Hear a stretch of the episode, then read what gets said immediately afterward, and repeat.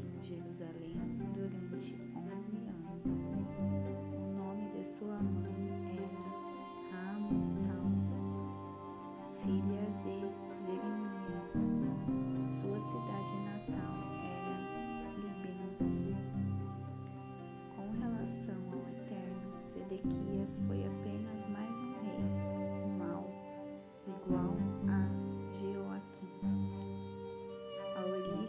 destruição que veio sobre Jerusalém e Judá foi a ira do Eterno.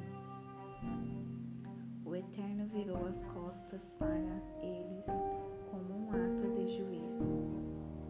Zedequias rebelou-se contra o rei da Babilônia e Nabucodonosor veio contra Jerusalém com um exército inteiro. Armou acampamento e isolou a cidade, construindo barreiras ao redor dela. Ele chegou no décimo mês do nono ano do reinado de Zedequias. A cidade ficou sitiada durante 19 meses, até o décimo primeiro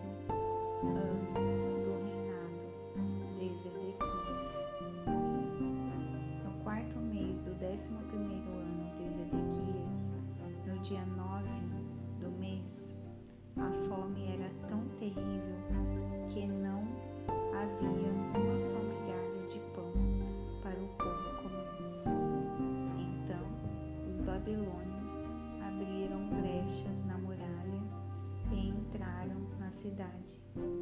Na escuridão da noite, o exército judeu fugiu por uma abertura na muralha, pela porta que ficava entre as duas muralhas acima do jardim real. Eles escaparam por entre as fileiras dos habitantes que cercavam a cidade, dirigindo-se para o Jordão pelo caminho do vale da Arabá. Mas os babilônios os perseguiram e os alcançaram na planície de Jericó. Mas a essa altura o exército de Zedequias havia desertado. Babilônios capturaram Zedequias e o levaram ao rei da Babilônia em Ribla de Ramate. E este o julgou e deu sua sentença ali mesmo. Então o rei da Babilônia matou os filhos de Zedequias na frente dele. A execução sumária de seus filhos foi a última coisa que Zedequias pôde ver, porque depois foi cegado pelos babilônios. Em seguida, o rei da Babilônia matou todos os oficiais de Judá. Acorrentado, Zedequias foi levado para a Babilônia. O rei da Babilônia o lançou na prisão, onde ele permaneceu até o fim, de sua morte.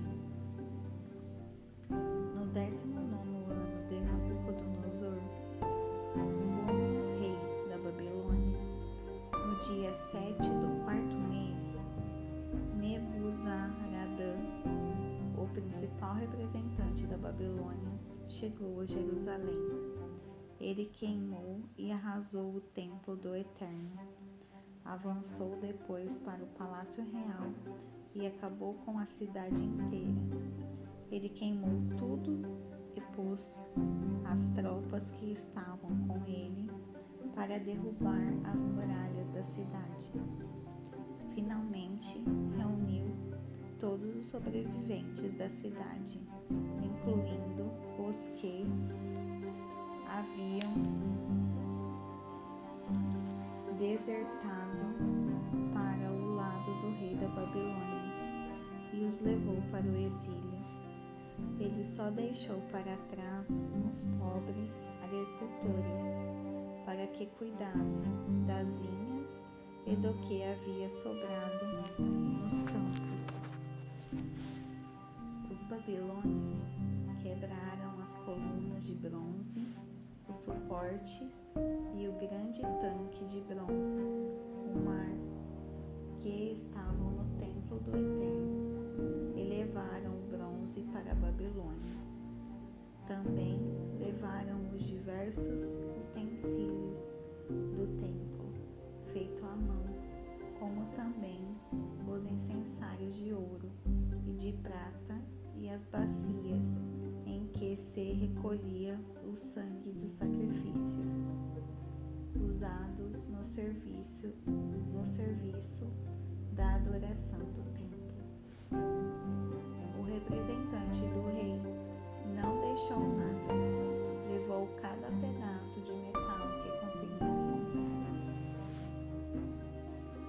Quantidade de bronze que tiraram das duas colunas do mar, dos doze bois e dos doze bois de bronze que sustentavam o mar e dos dez suportes que Salomão havia feito para o templo do Eterno era enorme. Nem conseguiram pesar tudo. Cada coluna tinha cerca de 8 metros e 10 centímetros de altura por 5 metros e 40 centímetros de circunferência. As colunas eram ocas e tinham uma espessura de quatro dedos. No topo de cada coluna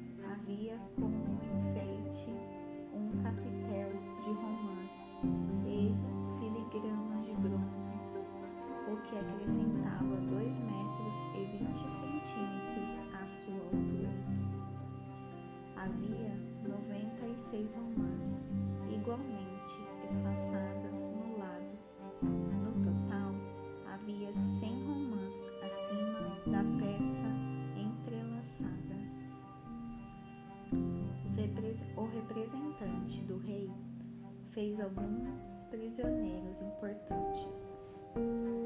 Seraias, o sacerdote principal, Sofonias, o segundo sacerdote, três guardas, o oficial maior do exército, sete conselheiros do rei que por acaso estavam na cidade, o oficial encarregado de alistar soldados para o exército, sessenta homens importantes entre o povo que ainda estavam lá.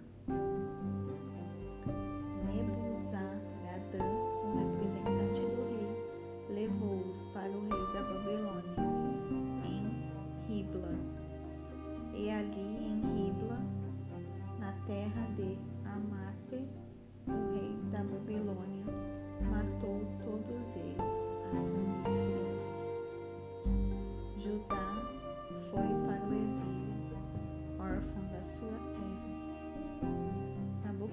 Nabucodonosor levou 3.023 homens de Judá para o exílio no sétimo ano de seu reinado. No décimo oitavo ano de seu reinado, foram levados 832 homens de Jerusalém. No vigésimo terceiro ano do reinado de Nabucodonosor, foram levados 745 homens de Judá por Nebuzaradã, o representante principal do rei. O número total de exilados foi de 4.600. Joaquim, rei de Judá, estava no exílio. Havia 37 anos.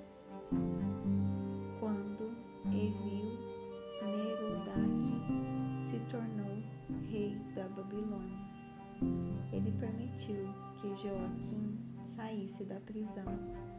Essa libertação aconteceu no dia 25 do 12 segundo mês. O rei tratou-o muito bem e dispensou-lhe tratamento preferencial, diferente dos demais prisioneiros políticos mantidos na Babilônia. Joaquim teve permissão para tirar sua roupa de prisioneiro e, a partir daí, passou a fazer refeições na companhia do rei. O rei lhe dava tudo de que ele precisava para levar uma